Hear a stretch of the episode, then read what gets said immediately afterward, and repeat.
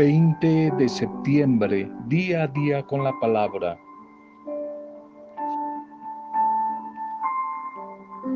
La persona sabia, la persona importante, nunca se pregunta, ¿puedo hacerlo mejor? ¿Puedo hacer mejor mi trabajo?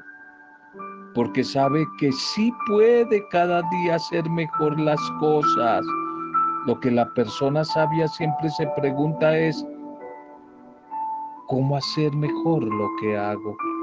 ¿Cómo hacerlo?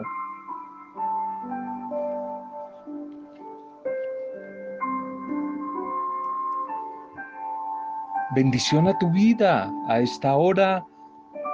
Bienvenidas y bienvenidos a este nuevo espacio, a este nuevo encuentro. Una oración por ti, una oración a través tuyo por tu familia, bendición, intercesión por tu familia, por cualquier eh, dificultad, por cualquier prueba que estén atravesando. Nuestra oración por ustedes. Un saludo para las diferentes familias, un saludo y nuestra intercesión para las pequeñas comunidades, las diferentes pastorales, grupos, ministerios, microempresarios, a todos los que les llegue este audio, les visite la bondad de Dios, la buena noticia de su palabra a través de este audio. Un saludo para todos ustedes, nuestra intercesión por cada una de sus vidas, por las diferentes dificultades. Hoy nuestra oración de acción de gracias por todos los que están de cumpleaños, celebrando la vida, algún tipo de aniversario, un feliz día y bendición y bendiciones. Bendición y bendiciones en el nombre del Señor. Nuestro primer mensaje para hoy. Por estos días se está hablando mucho en nuestra sociedad de consumo de, de la amistad, del amor, de la amistad. Se, se celebra por estos días el tiempo del amor y de la amistad. Y hay un texto bíblico que me ha gustado siempre mucho. Titulemos el mensaje, los verdaderos amigos para el tiempo del amor y de la amistad, los verdaderos amigos. El texto de Marcos capítulo 2, 1, 12. Marcos 2, 1, 12 es el relato de aquellos amigos, esos cuatro amigos, cuatro camilleros, grandes amigos, que se deciden por amistad, por amor, ayudar a su amigo tullido, su amigo paralítico. Se deciden a ayudarlo llevándolo a donde Jesús. Y me ha impresionado porque Creo que en estos cuatro amigos hay como dos características de un verdadero amigo. Hay dos características de un verdadero amigo. La primera característica de estos cuatro camilleros, amigos del enfermo, es la que toman la decisión de llevar a su amigo a la fuente de la salvación, a la fuente de la salvación, de la liberación, de la transformación. La verdadera amistad, nacida del amor, siempre busca y procura y trabaja el bien de su amigo. La verdadera amistad es terápica, edifica al otro, a la otra, lo ayuda a crecer, lo ayuda a mejorar. Siempre piensa en lo mejor para su amigo. En este caso desde la necesidad, que era la enfermedad. Ellos llevan a su amigo a la fuente de la sanación, a la fuente de la vida que es Jesús. Esos son los verdaderos amigos que no se contentan con llevar a su amigo simplemente al bar, al vicio, a la esclavitud, a propuestas que van a esclavizar y que van a oprimir a su amigo, sino los verdaderos amigos son los que caminan con su amigo, lo acompañan y quieren para él lo mejor.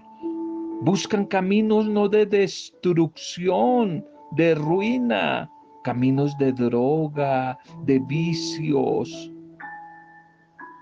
Los verdaderos amigos son aquellos que nos llevan siempre a mejorar. Son los que nos llevan a transformar nuestra vida, a progresar. Son los que les interesa la integridad de mi vida, cómo estoy en la integridad de mi vida, cómo estoy por dentro. Los verdaderos amigos son los que se preocupan por la espiritualidad del otro. Los verdaderos amigos son aquellos que son capaces de llevarme ante Jesús, que la fuente de la vida, la fuente de la salvación, que la fuente de la medicina sanadora contra todas las enfermedades. Estos cuatro amigos llevan al enfermo delante de Jesús. Y este hombre tullido que no puede moverse, que no puede valerse por sí mismo, que no puede trabajar, que no puede realizar sus sueños porque no puede valerse por sí mismo. Y ellos se ofrecen por amor, eso sí es amistad, por amor ayudarlo. Por eso lo cargan para llevarlo donde Jesús, el único que le puede sanar plenamente se deciden a ayudarlo y aún aparecen las dificultades en esa búsqueda de la solución. En el caso del texto estaba muy llena la sala donde estaba Jesús y la amistad, el afecto los hace creativos. Se suben y por el techo bajan a su amigo ante Jesús. Son creativos, buscan caminos en medio de la dificultad que conduzcan a su amigo necesitado a la solución, en este caso a donde Jesús. Jesús que pueda hacerlos conscientes de sus capacidades y les puede ayudar.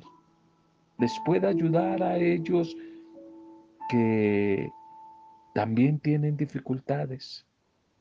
Les puede ayudar a sanar sus recuerdos, esos recuerdos que les hacen sufrir y en el paralítico que no los dejan mover. En estos días en que, lo decía al comienzo, la sociedad habla de la amistad, habla de la, del amor, pero confunde, confunde la amistad y el verdadero afecto con la complicidad. amistades interesadas, amistades falsas que venden, que venden a su amigo, traicionan a su amigo. ¿Cómo vale la pena hoy reflexionar en torno a qué es la verdadera amistad?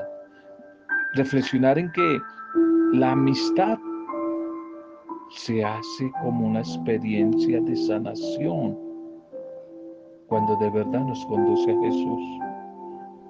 Y surgió una pregunta hoy para nosotros, hablando en estos días de amistad. ¿Qué clase de amigo soy? ¿De amiga soy? Pregúntate, ¿eres un buen amigo? ¿O simplemente eres un compinche, eres un alcahuete de tus amigos que más bien no les edificas, sino les has alcahueteado destruirse? ¿Eres un amigo que edifica? Y hay otra característica de este texto en torno a la amistad que me gusta mucho y es la solidaridad.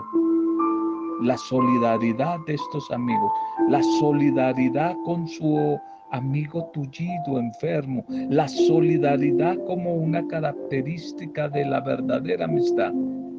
Si nos damos cuenta, estos cuatro amigos se juntan, se unen para ayudar a su amigo enfermo.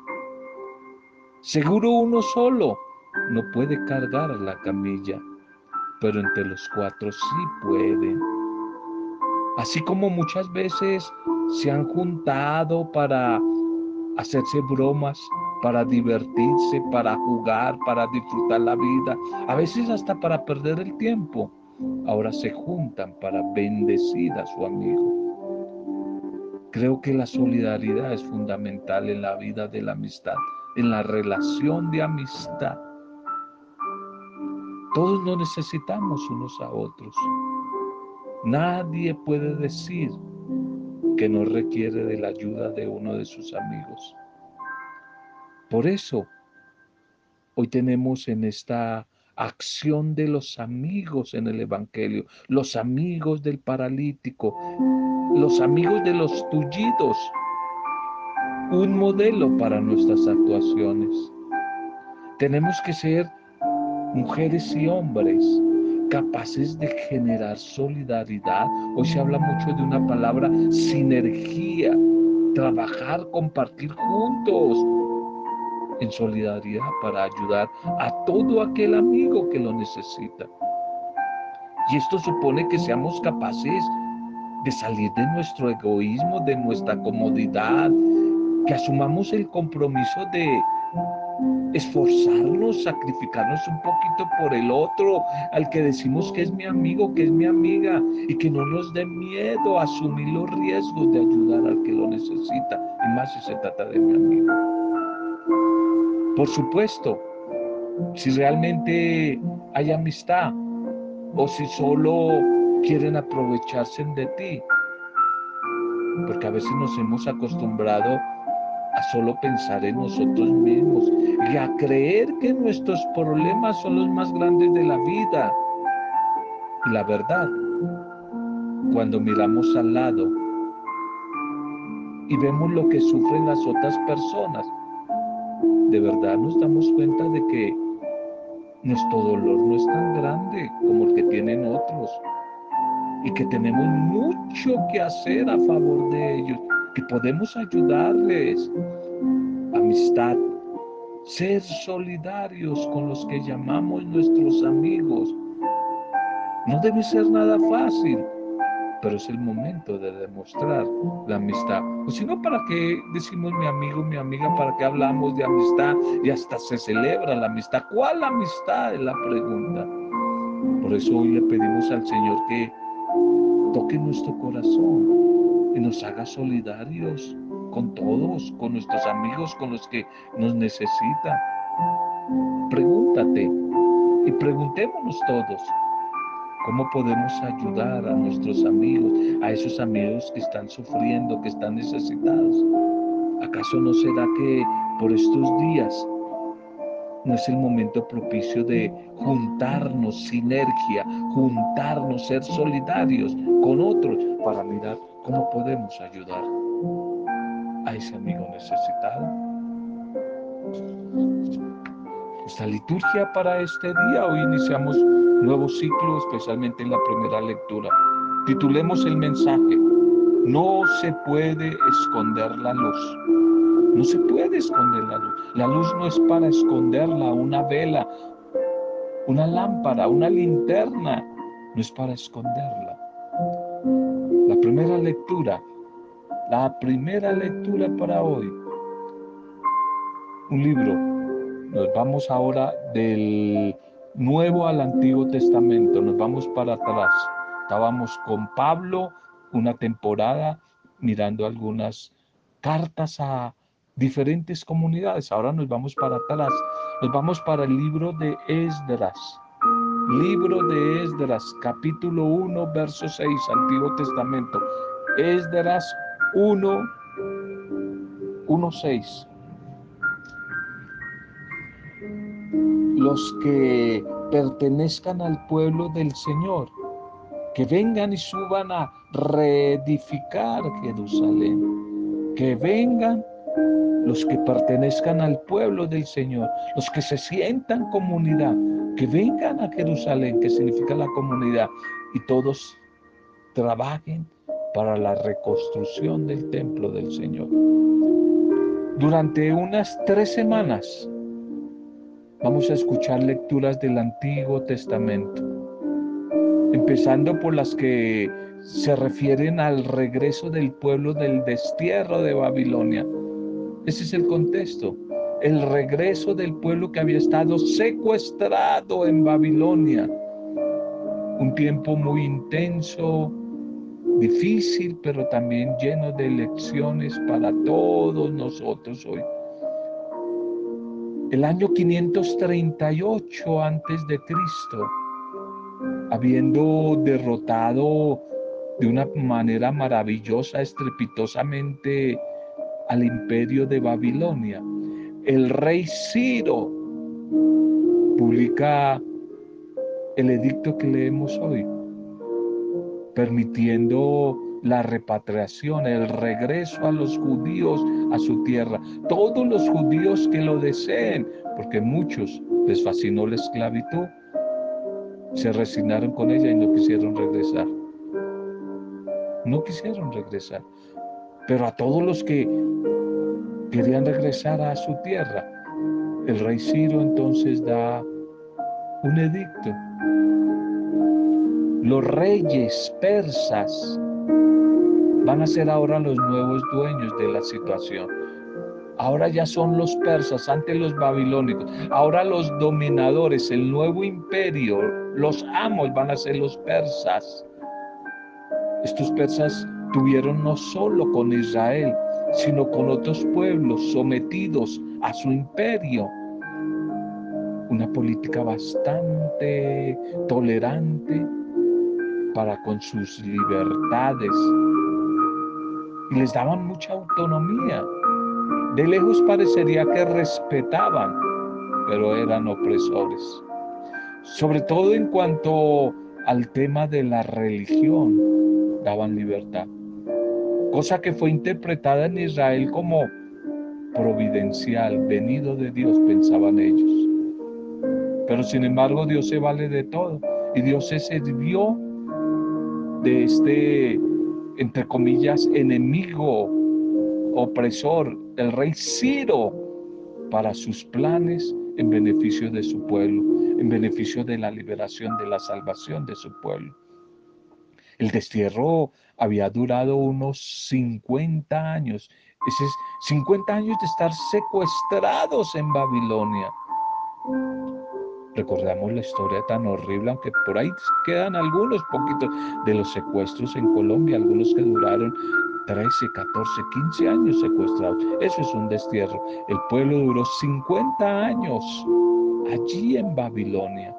Toda una generación. Y este regreso, vuelta a casa, a Jerusalén, permitía que se conservara la única religión monoteísta es decir, que creían un solo Dios. Los pueblos vecinos tenían su religión y las religiones eran politeístas, tenían muchos dioses, pero el pueblo judío se caracterizaba por ser monoteísta. Creían un solo Dios y no querían romper esa línea de las promesas mesiánicas en su fe, que iba a venir un día muy pronto el Mesías, el gran Salvador de parte de Dios aunque no todos, como ya lo dije ahora, volvieron. No todos quisieron regresar. Ya bastantes se habían instalado en esa tierra opresora, pero ya se habían resignado. Y además los que volvieron lo hicieron en como en sucesivas oleadas, en grupos en grupos y poco a poco iban regresando, unos con Zorobabel, al mando de Zorobabel, y otros con el protagonista del libro de hoy, Esdras, Esdras que va a ser muy importante en la historia del pueblo.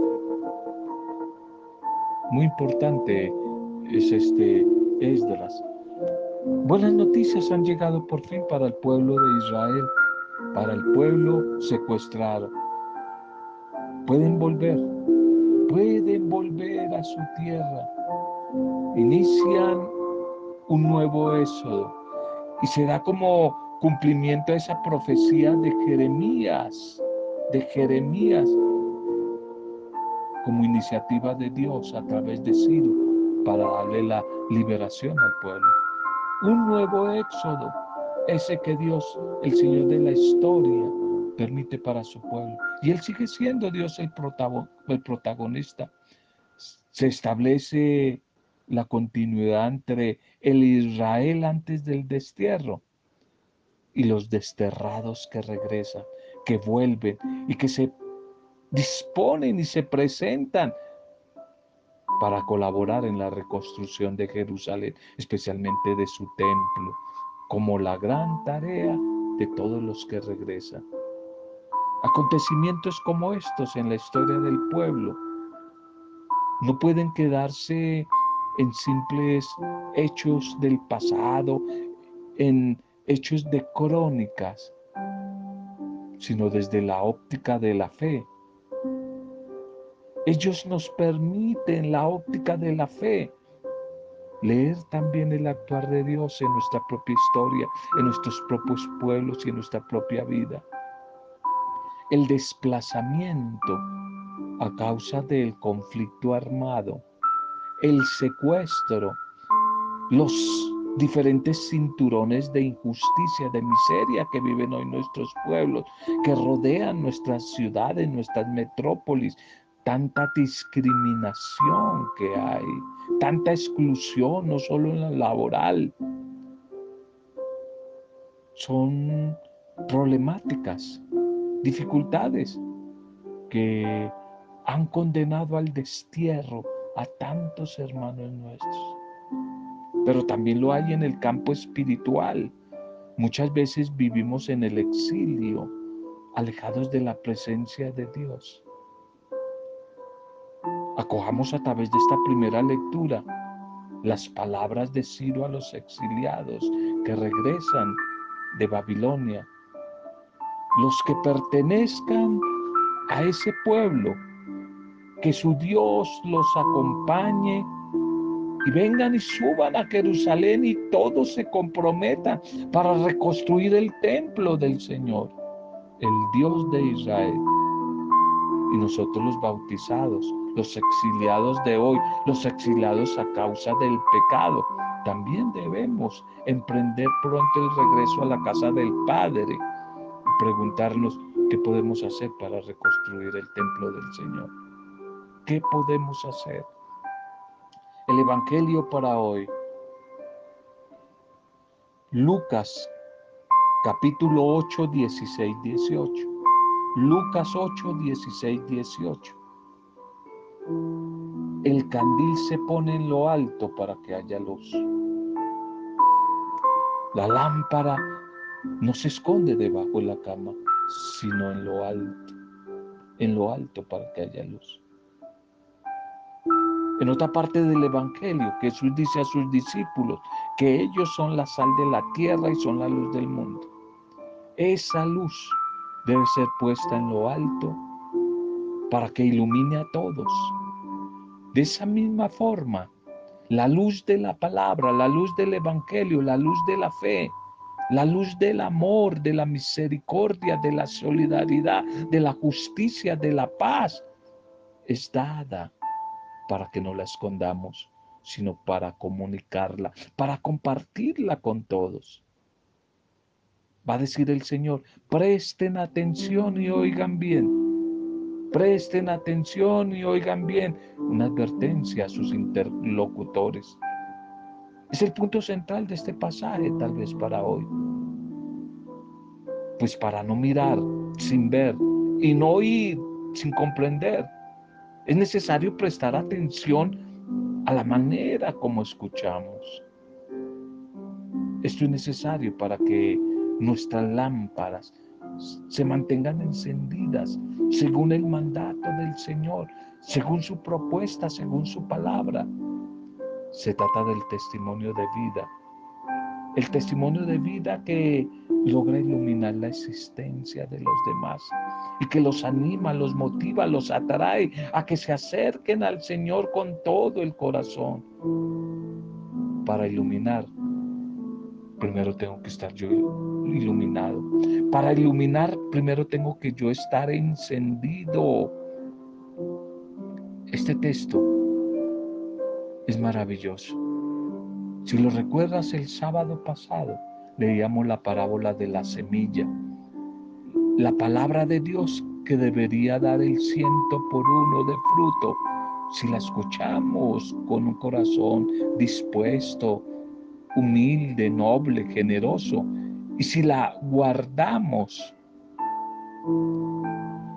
Y estas cortas, breves enseñanzas de hoy son como continuación de lo del sábado. Jesús quiere que seamos luz que ilumine a los demás. Insiste en que un candil no se enciende para esconderlo. No tiene que quedar oculto lo que la palabra nos ha dicho. Debe hacerse público. Si actuamos así, será de verdad lo que Él quiere de nosotros. La palabra debe convertirse en una fuerza multiplicadora que dé fruto primero en nuestras vidas y a través nuestro que contagie a los demás. Al contrario, al que no le haga caso, no le pare atención, va a decir el texto una palabra no fácil de entender. Se le quitará hasta lo que cree tener y quedará estéril. Se le quitará lo que tiene y quedará como estéril. Y uno de los mejores frutos de la palabra de Dios es que nos atrevamos a escuchar. Nos atrevamos a escuchar al mismo Dios en nuestra conciencia y nos atrevamos a escuchar a nuestros hermanos. Para eso es que abrimos nuestro corazón día a día al encuentro con la palabra. Para que una vez evangelizados, impregnados de la buena noticia, nosotros mismos seamos buenas noticias, anunciemos la buena noticia de la verdad, del amor de Dios, del perdón de Dios, de la bendición de Dios a los demás. Lo que recibimos es para compartirlo, es para edificación de los demás, no para esconderlo, no para guardarlo, no para quedarme con ello. Como la semilla no está pensada para que se quede enterrada, sino para que germine y dé fruto. A veces tenemos como una cierta tendencia a intentar como privatizar la fe, mientras que Jesús nos invita a compartirla, a hacerla colectiva, a dar testimonio ante los demás. Preguntémonos, ¿Qué efecto evangelizador tiene el que un político o un deportista o un artista conocido no tenga ningún reparo en confesar su fe cristiana o su adhesión a los valores más profundos? Preguntémonos hoy, ¿qué está haciendo la palabra del Señor en mí? esa palabra que no es para esconderla, sino para que brote y produzca frutos abundantes. Eso es lo que el Señor espera, eso es lo que Él quiere de cada uno de nosotros en medio de una sociedad que no es fácil, egoísta, que busca acaparar y guardar. Dios quiere que nosotros no escondamos la luz, la luz de los carismas, la luz de los diferentes talentos, sino que los compartamos con los demás en esta época tan dura de esta pandemia, donde hay tanta necesidad, muchos quieren seguir guardando y acaparando para ellos. Y Dios nos pide que compartamos. Dios nos pide que tengamos una apertura total a su palabra y a la necesidad de los demás. Eso es lo que Él hoy nos pide. Démosle gracias al Señor por la palabra que hoy ha compartido con nosotros. primer mensaje sobre la amistad, la amistad en clave de que siempre busca edificar, llevar al amigo necesitado, especialmente la fuente de la salvación y la solidaridad. La primera lectura, la de Esdras, invitación a que después de la mala, todos seamos sinergia, es decir, coloquemos nuestros esfuerzos por restaurar al pueblo, restaurar la comunidad, restaurar, todos trabajando por reedificar la vida de familia, la vida de la iglesia. Y ahora en el Evangelio el tema de la luz, la luz como testimonio. Que nos esforcemos por ser luz para los demás, compartiendo con ellos la palabra recibida. Padre Dios, gracias por el mensaje de hoy. Que tu palabra siga siendo actuante en cada uno de nosotros. Que tu palabra nos siga transformando. Que de esa bendición atraigamos a muchos, a muchos especialmente los amigos, los familiares que se sientan atraídos por esa palabra que nosotros empezamos a vivir. Libéranos, Señor, de nuestras tinieblas. Ayúdanos, Señor, Ayúdanos a ser generosos y solidarios con el necesitado. Desde esta palabra de hoy, intercedemos por las familias, los grupos, las comunidades, nuestro país, las autoridades, los más necesitados, los enfermos, los cautivos, migrantes, desplazados, desempleados, tristes, abatidos y a todos los que nos han pedido oración, a todos, a todos, nuestros vecinos, nuestros amigos y parientes, los entregamos, los entregamos en intercesión. A los que están hoy de cumpleaños, celebrando algún aniversario, aquí los colocamos. Los que están en otros países distantes, oramos por ustedes. Y lo hacemos desde el poder intercesor del Espíritu Santo, para gloria, alabanza y adoración tuya, Padre Dios Creador, en el nombre de Jesucristo el Señor, Jesucristo el Mesías, en el nombre de Él, con acción de gracias y alabanzas, en compañía de María, nuestra buena Madre. Amén. Roberto Samudio de Día a Día con la Palabra.